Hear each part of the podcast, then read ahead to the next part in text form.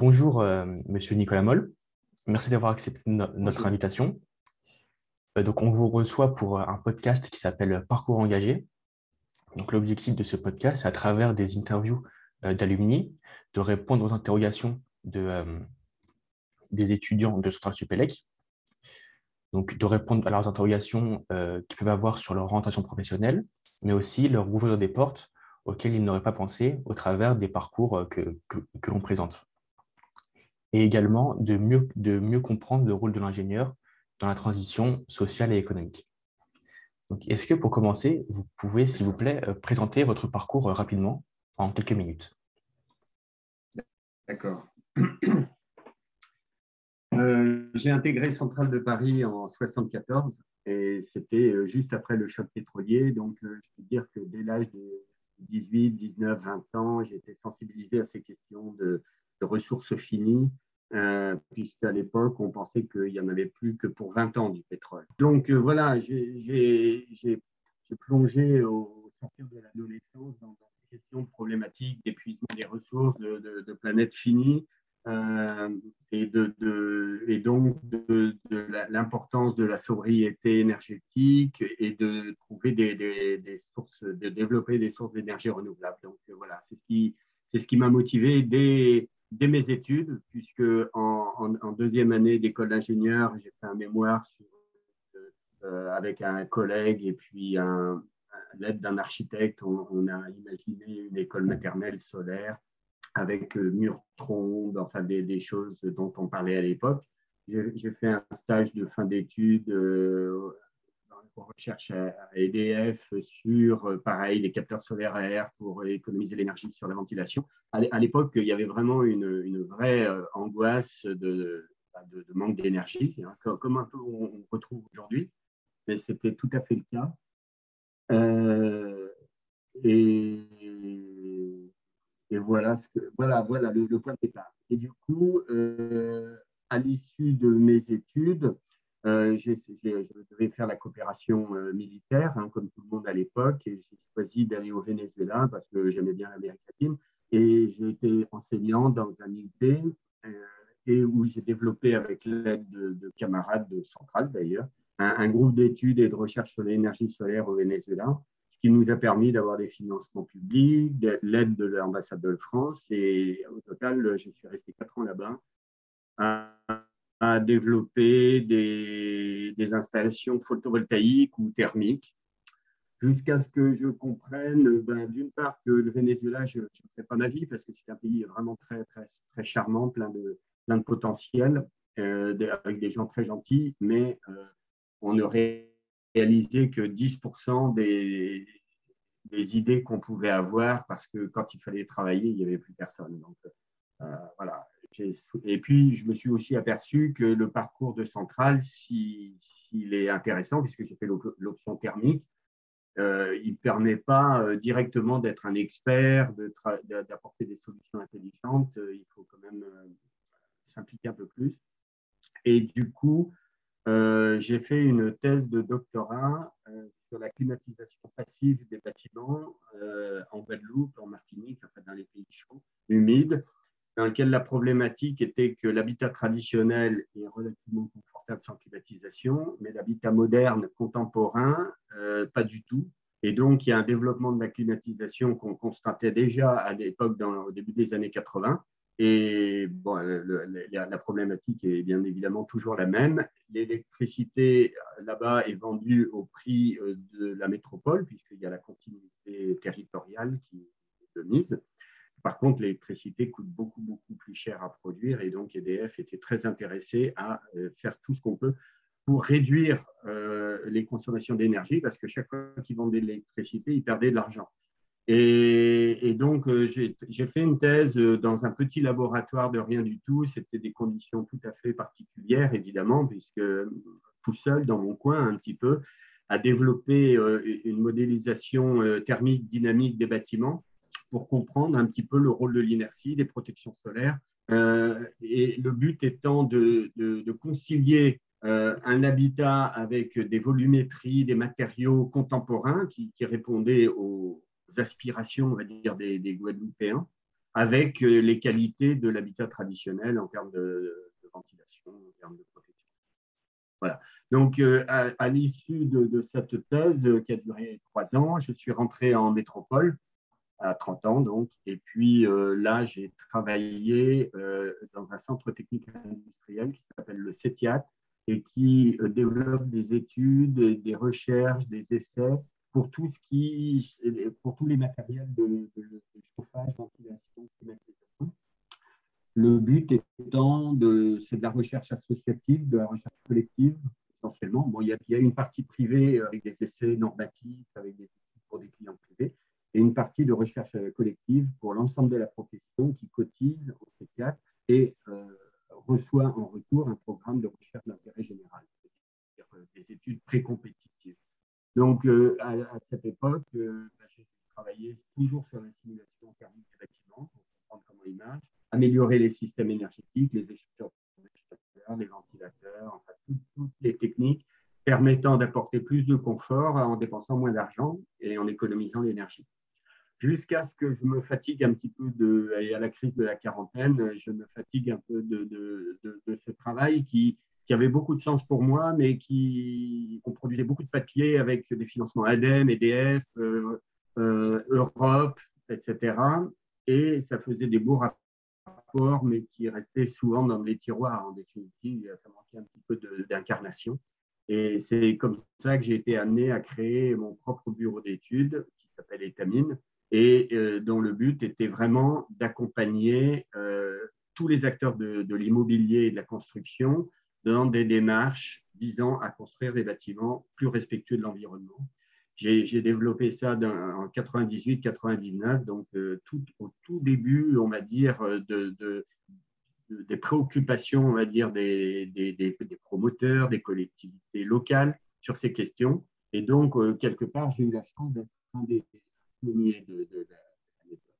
Et si ça a bien fonctionné, c'est parce que j'ai pu, entre-temps, l'informatique avait fait beaucoup de progrès et ce que j'avais développé à titre de chercheur euh, en 1982-83, eh ben, c'était accessible à des bureaux d'études euh, de façon, on va dire, plus opérationnelle. Et donc, ça permettait d'avoir des outils qui étaient nouveaux à l'époque sur le marché, permettant de comprendre comment un bâtiment fonctionne et d'apporter des solutions euh, fiables parce que le, milieu du bâtiment, il est extrêmement conservateur parce qu'on euh, on construit pour longtemps, on a des garanties décennales, et si on ne veut pas perdre de l'argent, il vaut mieux recopier ce qu'on a déjà fait. Mais quand, arrive un, changement de paradigme, comme avec le développement durable, etc., on est obligé de revisiter les façons de travailler, les solutions, et euh, il y a un danger quand même pour ceux qui investissent, euh,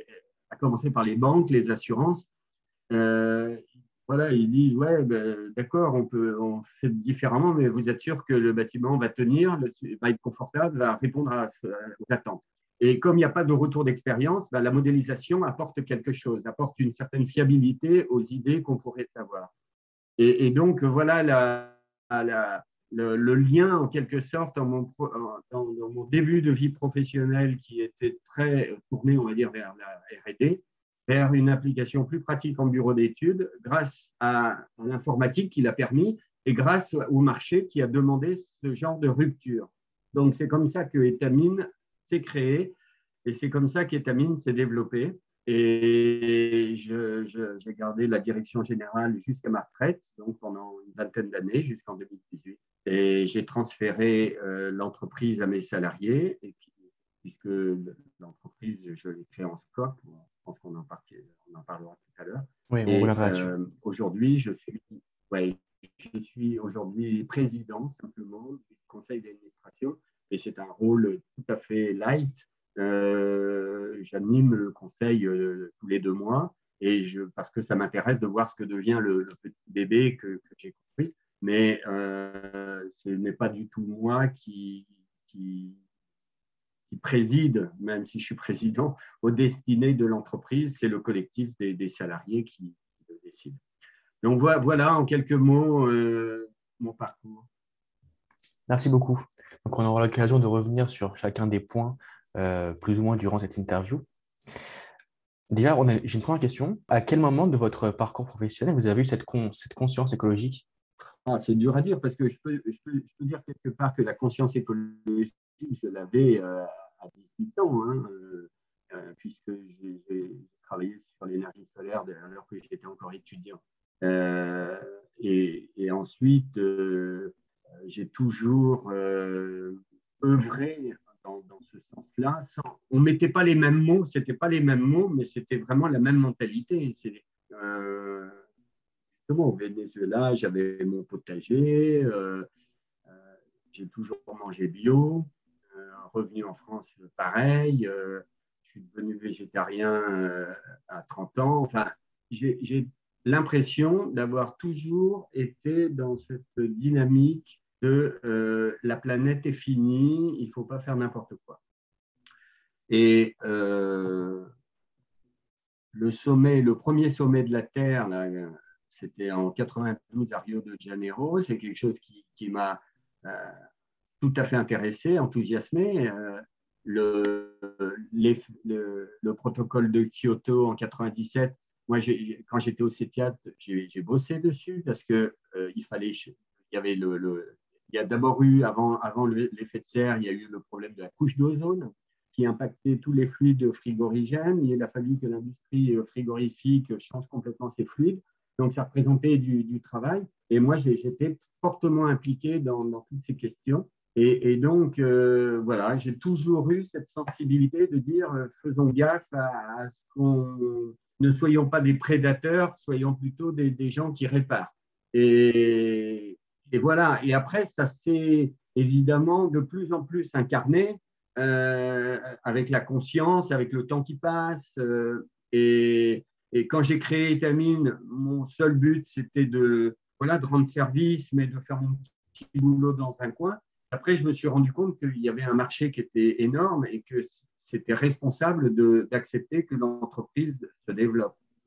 Parce que j'aurais pu faire comme la plupart des, des ingénieurs conseils, prendre du boulot euh, et puis euh, arrêter d'entendre et, et voilà, et, rester euh, tranquillement à faire des, pour un certain nombre de clients qui, me connaissent et qui m'utilisent. Et en fait, non, j'ai fait le choix de, la croissance, à la fois par goût, pour par tiens, on va voir si ça marche, hein, et aussi à la fois parce que euh, mais ça, j'en ai pris conscience progressivement euh, que c'était important s'il y avait une demande et qu'on a été capable de répondre à cette demande, on avait l'obligation euh, morale, on va dire, de répondre.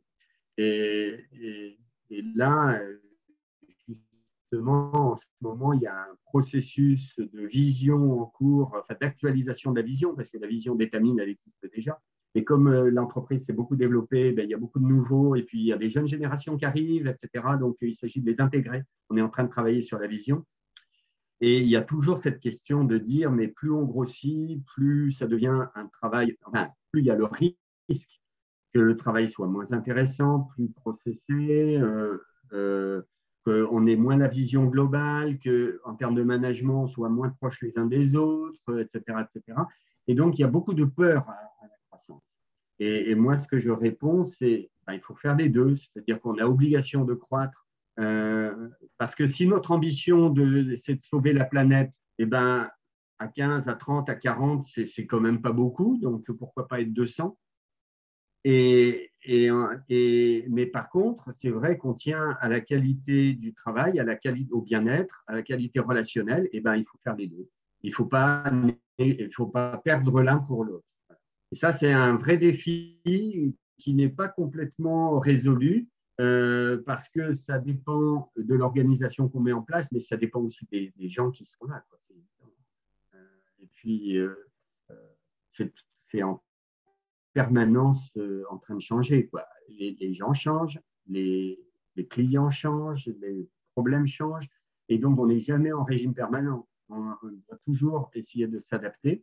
Et il ne faut pas croire qu'on a bâti un, modèle, ça fonctionne, il n'y a plus qu'à exécuter. Non, il y a toujours à réfléchir, à avoir un coup d'avance, à se dire, euh, bah, demain, qu'est-ce qui va se passer? Quelles sont les ruptures technologiques ou les ruptures, n'importe, sociales, économiques qui, qui, se pointent et, comment on pourra répondre? Et, donc, voilà, c'est un équilibre entre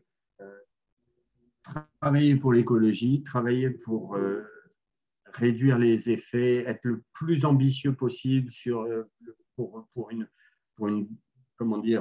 réduction, si on parle du changement climatique, réduction des émissions d'effet de serre le plus rapidement possible et le plus efficacement possible, mais en même temps, sans se,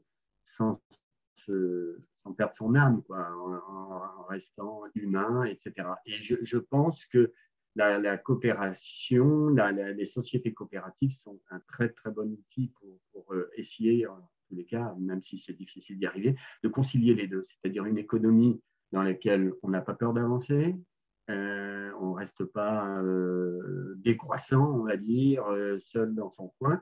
On, cherche à avoir de l'impact et on cherche à, l'avoir tout en, en gardant sa santé, entre guillemets, sa santé morale, sa santé intellectuelle tout, euh, et son bien-être au travail. On reviendra sur les sociétés coopératives euh, un petit peu plus tard. Mm. Euh, juste avant, j'aimerais rebondir sur, sur ce que vous avez dit sur la croissance de l'entreprise. Justement, dans les, dans les gens qui nous écoutent, il y a beaucoup de gens qui se posent la question encore de travailler dans un grand groupe, qui à, quitte à avoir un impact un peu mm. plus faible sur l'entreprise, qui ne serait pas totalement mm. forcément très vertueuse pour l'environnement, ou au contraire s'engager dans une petite structure à taille humaine qui, aurait, qui serait très engagée, mais qui, euh, comme vous l'avez dit, euh, à 30-40, on ne peut pas non plus faire, euh, faire grand-chose non plus. Quel est votre, votre avis là-dessus, sur ces deux choix possibles à peu près, quand on veut, quand on veut s'engager? C'est vrai que moi, personnellement, j'ai toujours privilégié les, petites entreprises parce que je voulais avoir un peu du pouvoir et j'avais sur, sur ma vie, sur la vie de l'entreprise. Et j'avais l'impression que si j'étais dans une grosse structure, je serais un rouage. Et, ça, c'est vrai qu'il y a un gros défaut des entreprises, mais qui, j'espère, euh, est en voie de disparition, mais qui est qu'on fait d'abord carrière pour soi-même. C'est-à-dire que euh, où est-ce que je dois être pour pouvoir monter Et, la seule motivation n'est pas euh, un travail intéressant, mais un travail qui me permet de gravir les échelons. Et donc, euh, je ne sais pas jusqu'à quel point ça existe, et puis ce n'est pas pareil dans toutes les entreprises, mais si on prend des grosses entreprises traditionnelles comme France Télécom, comme euh, euh, même Bouygues, je suis sûr, et voilà, la SNCF, etc., EDF, bien sûr, si on a, enfin, j'ai l'impression que la seule motivation des, ingénieurs qui travaillent dans ce genre d'entreprise, c'est d'essayer de gravir des échelons et, ce n'est pas d'être utile à quoi que ce soit. Donc euh, là, franchement, euh, ça, je, pense que si on. C'est pas top, quoi. Euh, enfin, c'est pas très motivant. Mais en revanche, il existe quand même beaucoup de, grandes entreprises qui sont en train de switcher. Hein la Maïf, euh, Danone, enfin, il y a, quand même des, grosses boîtes dans lesquelles ils ont posé clairement euh, cette, préoccupation et ils s'organisent à la fois en termes de, de, produits et de services qu'ils rendent et à la fois en termes d'organisation interne pour que ben, anticiper les changements qui sont en cours et aussi être capable d'attirer des talents. Donc voilà, il y a, je pense que c'est selon la personnalité de chacun, mais je, je conseillerais vraiment d'éviter euh, d'aller dans un grand groupe en espérant tranquillement monter. Euh, ça risque d'être assez déprimant. Enfin, pour moi, ça le serait. Merci beaucoup. Une réponse très, très franche en tout cas. On va euh, maintenant revenir un peu sur, sur Etamine donc euh, votre, principale, euh, votre principale entreprise. D'abord, pour pouvoir euh, mm. situer un peu le positionnement d'Etamine, est-ce que vous pouvez nous dire un peu sa, sa, place dans la chaîne de valeur du bâtiment, pour ceux qui ne connaîtraient pas la filière? Oui, oui, d'accord. alors, il faut. Bah, la chaîne de valeur du bâtiment, c'est un client, un maître d'ouvrage qui a besoin d'un bâtiment et qui s'adresse à, une banque pour pouvoir le financer, qui va lui demander des contreparties en échange, et qui ensuite doit s'entourer de, prestataires euh, compétents, parce que lui, par définition, le maître d'ouvrage n'est pas compétent, euh, pour être capable d'avoir un, bâtiment qui correspond à ses besoins et dans le budget qu'il a. Et pour, faire ce travail, il a besoin de différents euh, professionnels. Il a d'abord besoin de ce qu'on appelle un AMO, c'est-à-dire assistant à maître d'ouvrage, quelqu'un qui va être capable de faire accoucher de ses besoins euh, de surface, ne serait-ce que ça. Euh, il y a combien de personnes à loger? Euh, Il y a où à faire travailler On met combien d'élèves dans une salle de classe? Il faut combien de mètres carrés, etc. Donc, l'assistant à maître d'ouvrage, le programmiste, on l'appelle aussi, aide le, maître d'ouvrage à formaliser son idée euh, de telle façon qu'elle soit compréhensible par les architectes derrière. Donc euh, voilà, il y a un premier travail à ce niveau-là. Et, Tamine peut intervenir en conseil auprès de ces gens-là pour leur dire Ah, vous voulez un bâtiment respectueux de l'environnement, ben, ce n'est pas comme ça que ça se fait. Il faut réfléchir. Il y a des surcoûts, il y a des, il y a des opportunités de faire moins cher aussi. Euh, où est-ce que vous voulez mettre les équilibres et qu'est-ce que vous voulez euh, donner comme message à l'architecte pour que vous ayez quelque chose à la fin qui soit vraiment euh, ce que vous attendiez? Donc, Etamine, pour une partie de son travail, aide les maîtres d'ouvrage à définir leurs besoins. Mais bon, ça, c'est une première intervention. Ensuite, ce programme, il est donné à un architecte qui va commencer à dessiner quelque chose. Et, là, Étamine, dans d'autres missions, hein, parce que tout ça, c'est des missions qui, peuvent être euh, séparées entre plusieurs euh, découpées. Notre travail, l'architecte dit oulala, j'aimerais bien, soit j'ai l'impression que mon client a besoin d'un bâtiment qui soit très ambitieux du point de vue environnemental, qui a besoin d'aide, ou bien, euh, tiens, euh, il a des besoins qui ne sont pas très exprimés, mais moi j'ai envie de faire euh, quelque chose de bien. Et donc, l'architecte peut solliciter Etamine pour, en début de projet, donc au moment où il a une feuille blanche, il commence à dessiner des choses, pour qu'on l'aide à dire, ben, ce qui est important, c'est le soleil ou la lumière, ou ceci, ou cela, ou l'eau, ou ça dépend du projet, hein, ça dépend des choses. Et il faut faire attention à ceci, à cela, les matériaux. Et les problématiques sont extrêmement vastes. Et on aide l'architecte à accoucher d'une première esquisse ou d'un avant-projet euh, qui euh, va aller dans le sens de ce qu'il veut faire et que, et que son client attend. Ensuite, dans une étape ultérieure, des bureaux d'études interviennent pour que le bâtiment tienne debout, pour faire le calcul de combien il va coûter, pour mettre en place des systèmes énergétiques. Et là, Etamine peut à nouveau apporter son concours en disant, attendez, euh, vous n'allez pas faire comme d'habitude, qu'est-ce qu'on peut faire de mieux? On peut se passer de climatisation à condition de ceci, de cela. Donc, on va travailler avec les bureaux d'études sur des optimisations, sur des simplifications. Et on est en face de, gens qui sont soit réticents, soit demandeurs, mais auxquels on va apporter une aide grâce à des outils numériques. Justement. Donc, il y a au départ avec l'architecte une expertise et qui euh, se concrétise à travers des études. Ensuite, le bâtiment, ben, voilà, l'étape suivante, c'est une fois qu'on a dessiné, dimensionné, chiffré, il reste à le construire. Et là, euh, les architectes vont faire appel à des entreprises. Et Etamine, son rôle à ce moment-là, c'est de vérifier que les entreprises ont des bon cahier des charges parce qu'il y a beaucoup de déperditions en ligne, hein, euh, et qu'ensuite elle le respecte. Donc, on va faire de la réunion chantier, on va accompagner euh, les entreprises. Il y, a, il, y a, il, y a, il y, a, plein de gens qui interviennent sur le chantier. L'architecte intervient, l'économiste intervient, il y, a des, il y a des gens qui interviennent pour vérifier qu'on tient les délais, qu'on tient le prix, que ça répond à ce que l'architecte voulait mais aussi à ce que ça répond à ce que Etamine a, vendu, entre guillemets, comme promesse euh, environnementale. Donc, il y a un accompagnement qui est plus sous la forme, là, pour cette fois-ci, de contrôle que, que, de conseil. il peut y avoir un peu de conseil, parce que s'il y a une difficulté ponctuelle sur une chose, on va dire, ah ben, on pourrait faire ceci plutôt que cela, mais c'est plutôt une vigilance sur le fait que ce qu'on a promis va être réalisé. Le bâtiment, ensuite, il est réceptionné, donc euh, voilà, on vérifie, nous, de notre côté, que la promesse est tenue. Et ensuite, on peut accompagner le maître d'ouvrage ou son exploitant. L'exploitant, c'est celui qui va euh, faire marcher la chaudière, si vous voulez, et qui va l'entretenir, le bâtiment. Et donc, nous, on peut, être, on peut euh, se voir confier une mission d'aide à l'exploitation dans lequel on va, par des mesures et par des audits, vérifier sur les premières années que ça marche comme on avait dit. Parce que je peux vous dire que 9 fois sur 10, ce n'est pas comme ça.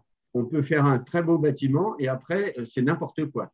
Donc, il y a, une, une, une, passation, on va dire, de, responsabilité entre le constructeur et celui qui exploite derrière. Et Etamine intervient dans cette transition pour vérifier que le bâtiment tient ses promesses.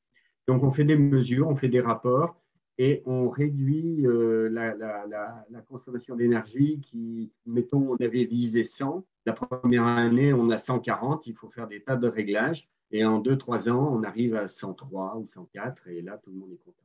Donc, voilà comment Etamine se positionne il y a, beaucoup d'acteurs qui, s'enchaînent, on va dire, dans, la fabrication et l'exploitation d'un bâtiment.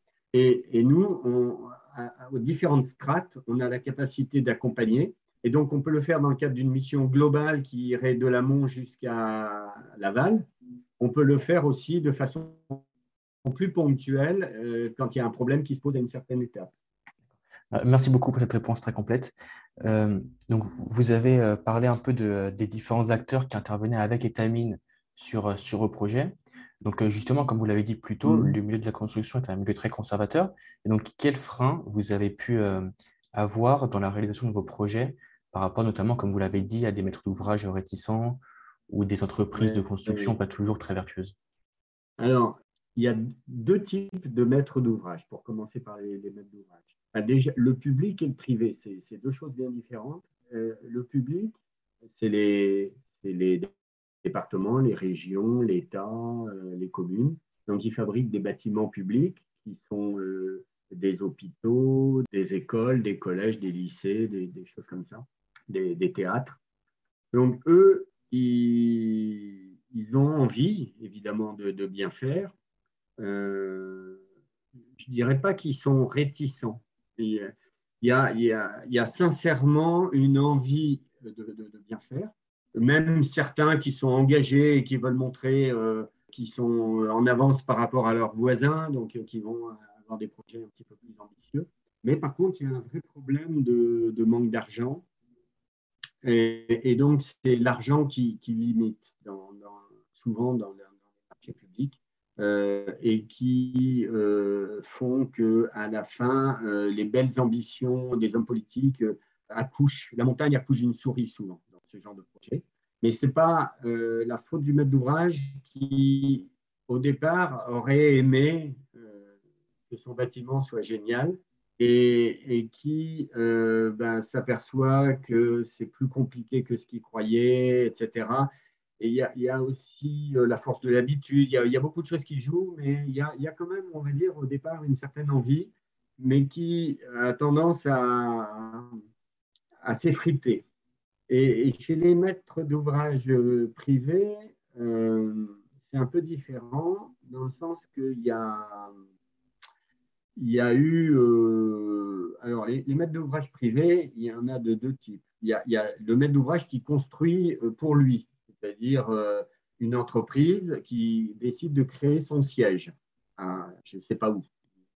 Donc, eux, ils veulent un, bâtiment à leur image, etc. Ils, sont, ils vont construire un bâtiment et l'occuper. Mais ça, c'est relativement rare parce que les, les entreprises trouvent beaucoup plus avantageux d'être locataires, finalement, la plupart de, de, leur bureau, parce qu'ils ne savent pas de quoi l'avenir est fait. leur métier, ce n'est pas l'immobilier.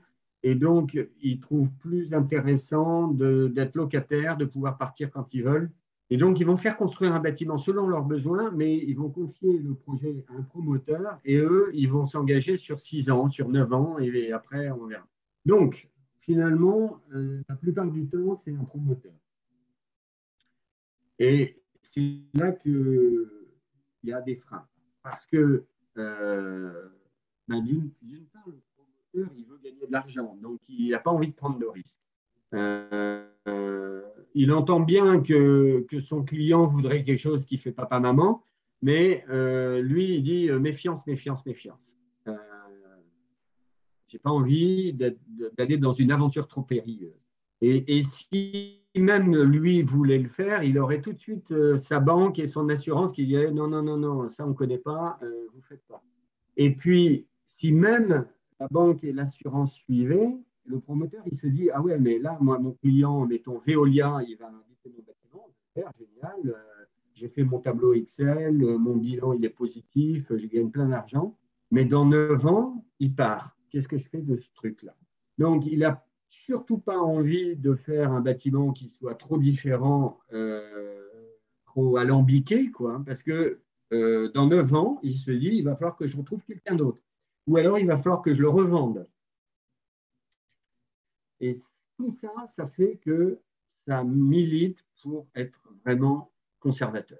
Les risques financiers, les risques de revente, euh, tout ça, tout ça, dès qu'on on dit ben, on a l'habitude de mettre un faux plafond et si on s'en passait, on aurait plus de hauteur, on pourrait traiter l'acoustique autrement, etc. Ouh là là, oui, d'accord, mais euh, alors on le fait une fois, deux fois, trois fois, et si il s'avère à, l'expérience que ben, finalement c'est bien, alors là tout de suite, toute la profession d'un seul coup bascule. Et, et, et c'est comme ça qu'en l'espace d'un an ou deux, euh, on voit par exemple euh, la climatisation des bureaux, c'était des ventiloconvecteurs. Et nous, on essayait de dire, mais si vous mettez des plafonds rayonnants, vous allez économiser l'énergie, c'est beaucoup plus vertueux. Euh, il n'y a, pas de ventilation, enfin, il n'y a pas de consommation, il y a beaucoup moins de consommation électrique, c'est beaucoup plus confortable. Vous travaillez avec de l'eau qui est à température plus douce, donc vous économisez de l'énergie sur la production. Enfin, il n'y avait que des avantages. Ah ouais, mais oh non, non, là, ça ne va pas marcher, ça ne va pas marcher, ça ne va pas marcher. Il y a un, deux ou trois clients qui ont accepté de prendre le risque, entre guillemets, et en un d'un an ou deux, c'est fini, les ventiloconvecteurs, on ne les voit plus, tout le monde met des plafonds rayonnants. Donc voilà comment, comment ça se passe. Et, et donc, on, on peut avoir des envies de bien faire, mais il y a beaucoup de freins sur les risques qu'on comprend à faire différemment face à ces risques, il y a plusieurs attitudes possibles.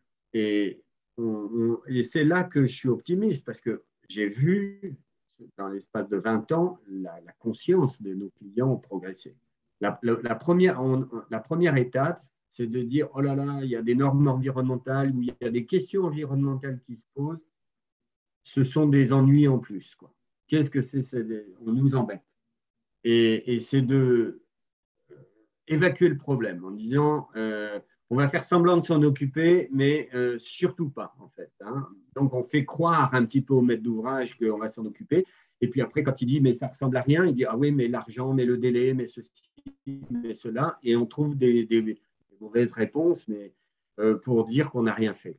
C'est-à-dire, la première étape, c'est ces nouvelles questions nous embêtent. Et elles n'ont pas lieu d'être. Elles ne devraient pas avoir lieu d'être.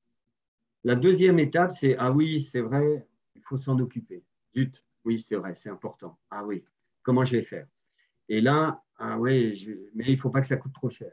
Donc, euh, c'est l'étape où on va faire du cosmétique. On va peindre en vert des choses, on va euh, mettre une récupération d'eau de pluie, on va mettre des capteurs solaires sur le toit, on va faire deux, trois trucs qui donnent des signaux, mais qui euh, bon, ok, allez, je dépense un peu plus, mais je ne fais pas grand-chose. Et la troisième étape, et moi je, trouve qu'il y a vraiment eu une évolution, c'est, ah oui, il faut faire quelque chose, et là j'ai vraiment envie de le faire. Je, suis obligé de le faire ou j'ai envie de le faire, mais en tout cas je le fais vraiment. Et on sort de, de cette étape de greenwashing pour une étape où vraiment on se dit, alors comment on fait le bâtiment euh, et comment je peux aller plus loin que ce que je fais d'habitude, en sécurité, bien évidemment. Et, c'est pour ça que Etamine a un boulevard devant lui, parce que dès qu'une solution est maîtrisée, c'est vrai que tous les bureaux d'études s'en occupent, mais dans la mesure où il y a toujours des questions nouvelles qui se posent et des exigences qui sont plus fortes, eh ben nous, on, on dit, OK, on prend. Et, ça, je dirais que c'est grâce peut-être mon expérience professionnelle précédente, puisque j'ai fait une thèse, j'ai travaillé euh, dans la recherche, j'ai toujours été habitué, on va dire, à traiter des problèmes où il n'y avait pas de réponse. Et donc, en créant Étamine, moi, je suis resté dans cette logique de dire Ah, quelque chose que personne ne sait faire, ça m'intéresse. Alors que la plupart des bureaux d'études ont la position inverse, qui est de dire Si on ne l'a pas déjà fait, on ne le fait pas. Pourquoi? Parce qu'ils n'ont pas envie de se tromper et ils ont envie de gagner de l'argent à la fin. Donc, le copier-coller est toujours plus sûr. Donc, par rapport à une exigence de changement, ben, Étamine est, au bon endroit, au bon moment. Merci beaucoup. Euh, donc, justement, vous avez parlé d'Étamine. Euh, comment vous envisagez aujourd'hui le futur d'Étamine par rapport aussi aux évolutions des consciences des maîtres d'ouvrage euh, dans 10, 15, 20 ans?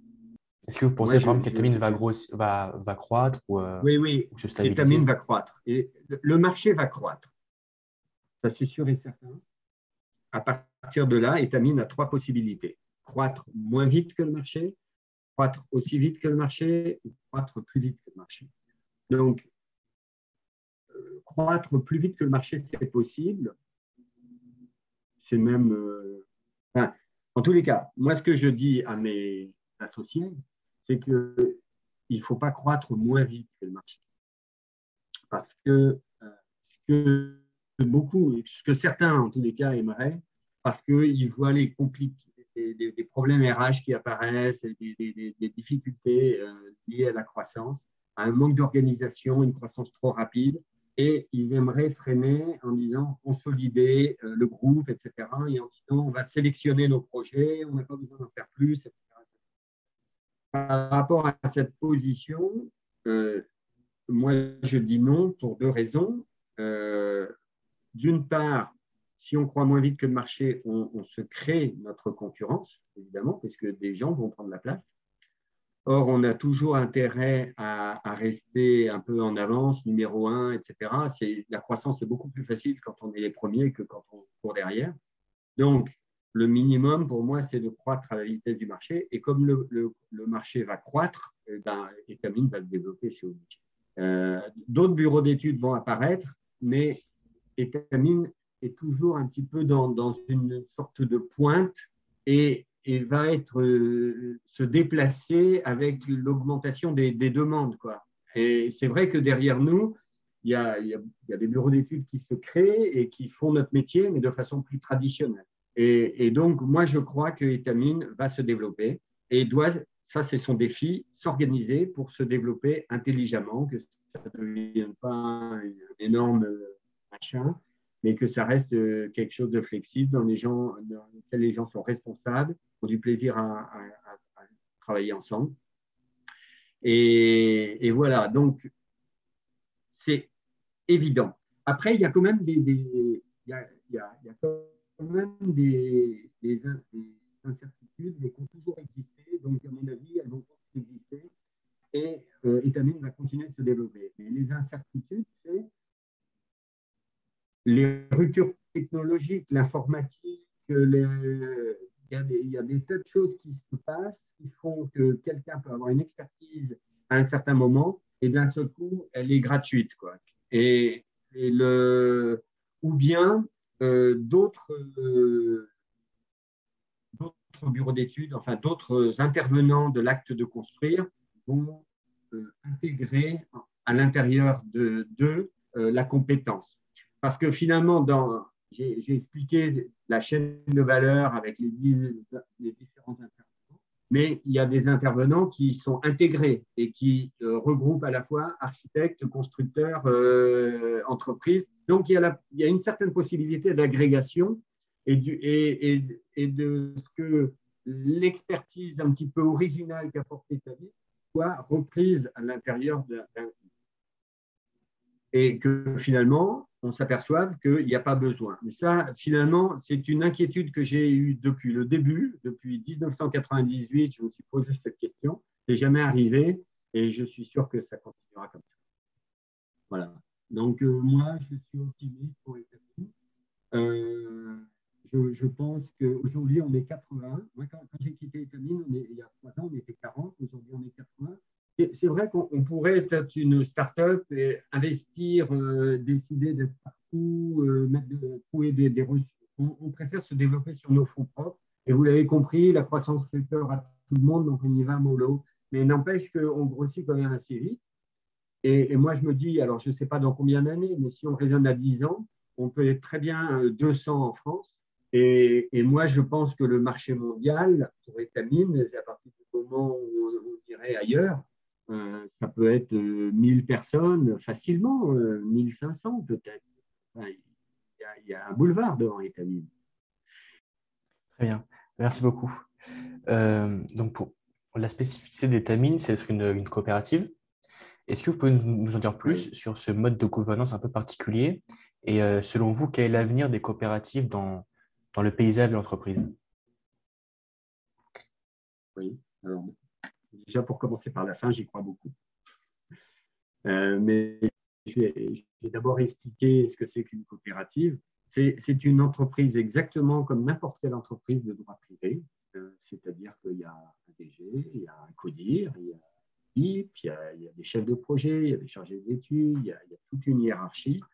Il y a des gens qui sont embauchés, il y a une politique salariale, il y a le droit euh, social, du travail, tout ça, c'est exactement comme n'importe quelle entreprise.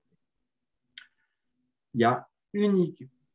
Donc, euh, voilà. Il ne faut pas croire que quand on va dans une coopérative, euh, c'est un, autre monde. Non, on est dans le monde de l'entreprise un contrat de travail, un CDI, euh, on prend des stagiaires, il y a des CDD. c'est exactement comme n'importe quelle entreprise. Il y a trois différences importantes. La première, c'est que les salariés sont majoritaires dans le capital. Il peut y avoir des associés extérieurs, mais le pouvoir appartient aux associés salariés. Ça ne veut pas dire que tous les salariés sont associés, mais les associés salariés ont la majorité du capital. Ça, c'est la première règle. La deuxième différence, c'est que dans l'Assemblée générale des actionnaires, c'est une personne, une voix. Ce n'est pas une action, une voix. Le capital offre des droits à des dividendes, mais il n'offre pas du pouvoir de décision. Euh, la, décision est démocratique. Donc, euh, moi, je peux avoir des très bonnes idées, mais si je ne suis pas capable de convaincre la majorité, euh, ça ne marche pas. Donc, contrairement à la politique, on est, on est obligé d'adhérer 100% des gens. Donc, on parle de, majorité, on parle de vote à une personne, une voix, mais en gros, ça veut dire, la traduction concrète, ça veut dire tout le monde doit être d'accord pour aller dans le même sens. Ah, ça implique de faire des compromis. Des compromis. Ouais, décision par consentement, c'est-à-dire que ça, prend un peu de temps. Euh, on, essaye de ne pas faire de vote, on essaye d'attendre que euh, les gens, il n'y ait pas d'objection. Et on essaye de lever les objections. Et, le but est que ensuite les gens soient alignés et travaillent efficacement. Voilà, voilà, voilà comment une, coopérative fonctionne. Alors après, euh, est-ce que j'y crois? Alors, oui, j'y crois. Pour moi, c'est un modèle d'avenir. Pourquoi c'est un modèle d'avenir? Parce que c'est basé un peu sur l'économie réelle. Euh, bon, d'abord, un, c'est quand même respectueux des salariés, c'est-à-dire que les salariés sont propriétaires de leur entreprise, et je trouve que c'est quand même déjà ça hyper vertueux. Euh, de, responsabiliser euh, les gens qui travaillent par rapport aux résultats. Donc, ça, c'est un. Je pense que ça répond complètement à la demande euh, émergente, on va dire, des jeunes, euh, de se sentir responsable de, de, l'impact qu'ils peuvent avoir sur les choses. Quand on est salarié d'un grand groupe, on fait ce qu'on nous demande, et si on, aimerait que ça soit différemment, ben, dans cette entreprise intelligente, on a des opportunités de développer des petites choses, mais c'est quand même, il faut, c'est plus difficile. Là, on est associé, on est en première ligne. C'est notre argent qu'on a investi. Donc, euh, on ne peut pas faire autrement que de s'engager pour l'entreprise dans laquelle on est. C'est notre outil de travail. Donc, il y a cette responsabilité qui est, associée au statut d'associé salarié que, je trouve euh, fondamentale. Et c'est plus impliquant que simplement avoir des actions d'entreprise, parce qu'avoir des actions d'entreprise, c'est OK, c'est du variable en plus, mais ça ne fait pas changer la politique de l'entreprise. Alors que là, avec une personne, une voix, ben, on a quand même beaucoup plus de pouvoir, même si on a peu d'actions. Donc, euh, voilà, un, gros avantage de, la SCOP par rapport à des entreprises, c'est l'intérêt de, participer, de, se sentir responsable du projet économique dans lequel on est impliqué. Et puis, souvent, la finalité, malheureusement, c'est de, faire du résultat pour récompenser, rémunérer les, actionnaires, parce que quand on rémunère les actionnaires, on a en échange beaucoup de, financements qui arrivent tout seuls et qui permettent de développer l'entreprise. Et dans, la coopérative, il n'y a pas ça, parce que le jour où on part, on part comme si on avait été salarié. Donc, pendant sa vie professionnelle, on est un associé, c'est-à-dire qu'on a des responsabilités, on est engagé. Mais le jour où on part, eh ben, bonne chance les gars, à vous de jouer. On laisse le navire aux autres et il continue sa vie. Et c'est beaucoup plus vertueux parce que du coup, en assemblée générale, les associés peuvent décider, ben, ils peuvent avoir un raisonnement long terme. Ils ne sont pas obnubilés par euh, un retour sur leur euh, capital. Parce que ça n'a pas été leur motivation. Ils savent que leur capital ne va jamais leur rapporter grand-chose. Donc, ce qui les intéresse, c'est la qualité du travail, la qualité du travail qui est fait. Euh, et ça, c'est complètement le sens de l'histoire. Euh, moi, je suis sûr et certain que euh, le capitalisme, il est, en voie d'achèvement, on va dire, c'est-à-dire dans le sens que ce n'est pas l'avenir du tout, c'est l'ancien monde. Et, alors, par contre, ce qui est vrai, c'est que dans une entreprise de service comme euh, un bureau d'études, les besoins en capitaux, ils sont archi faibles. On a besoin de bureau, d'ordi, et puis basta. Quoi. Donc, euh, euh, c'est facile de créer une scope de service. Si on voulait construire des voitures, il faut quand même beaucoup plus de capital ou des éoliennes. Enfin, il, y a, quand même des produits industriels qui, demandent beaucoup plus de capitaux. Et là, ça, c'est le, talon d'Achille des coopératives. Mais euh, moi, j'ai écouté des économistes qui disent que le sens de l'histoire, euh, parce que ce n'est de moins en moins de construire des objets. Parce que chaque fois qu'on construit des objets, on pollue la planète, on puise dans ses ressources, etc.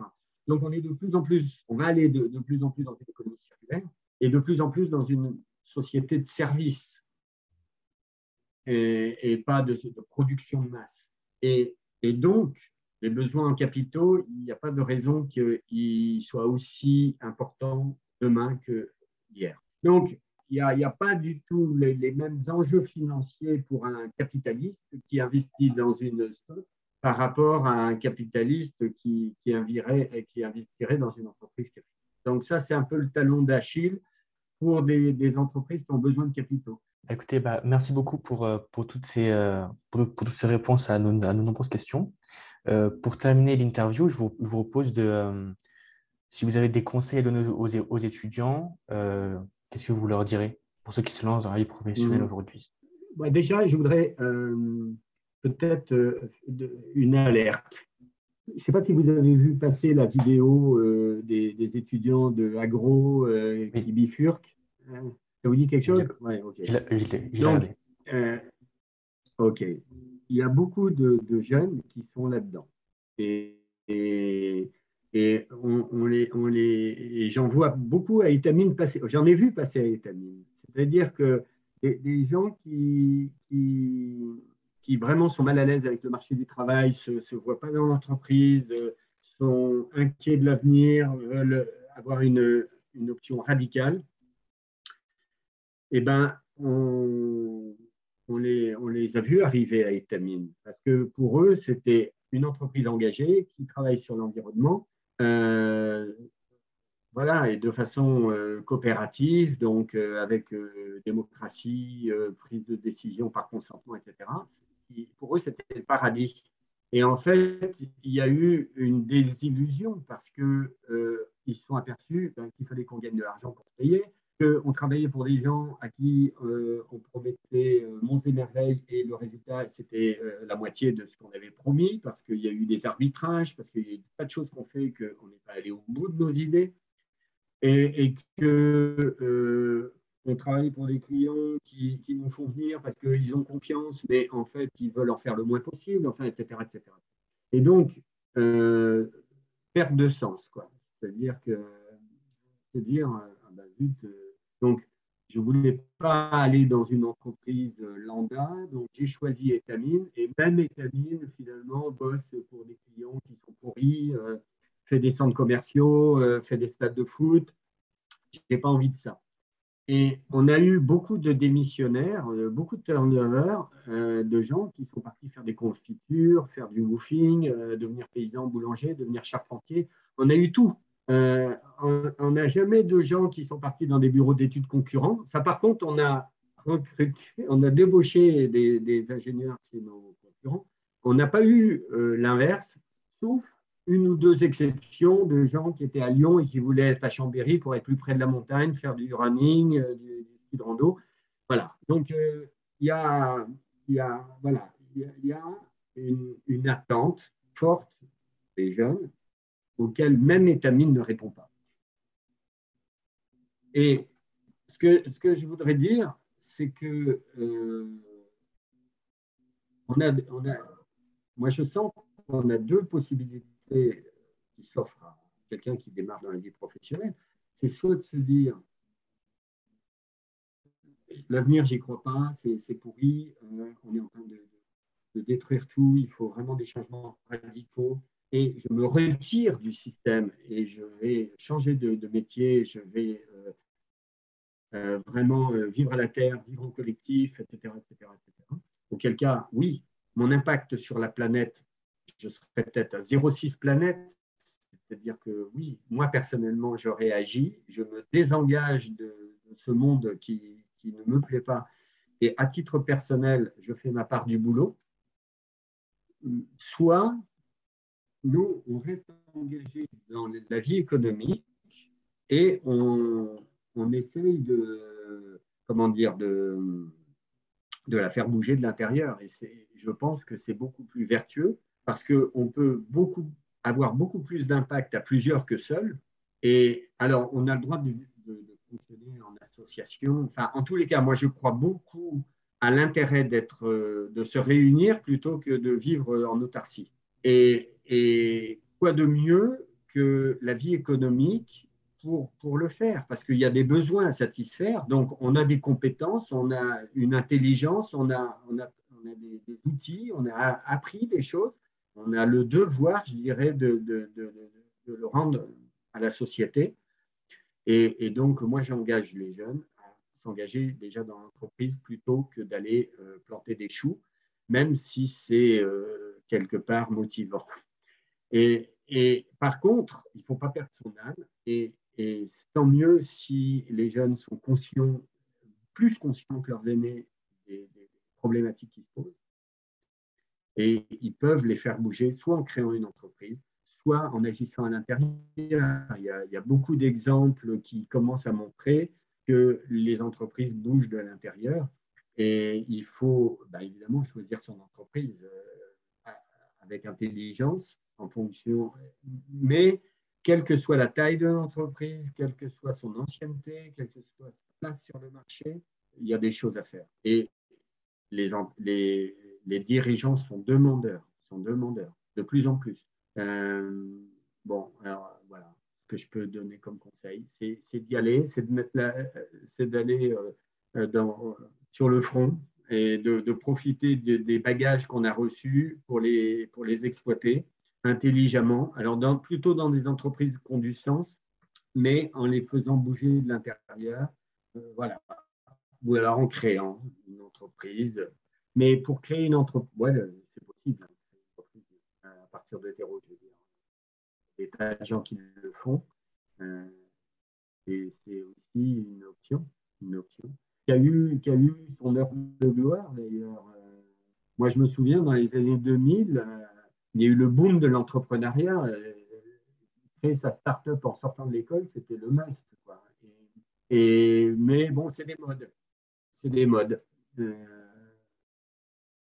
ça peut se faire. On, est, on, peut très bien vivre autrement, je crois, aujourd'hui. Et, je crois qu'on peut vraiment, euh, comment dire, euh, s'épanouir, même dans une entreprise classique, parce qu'elle est demandeuse de bouger. Elle est obligée. Elle est vraiment, vraiment, vraiment obligée.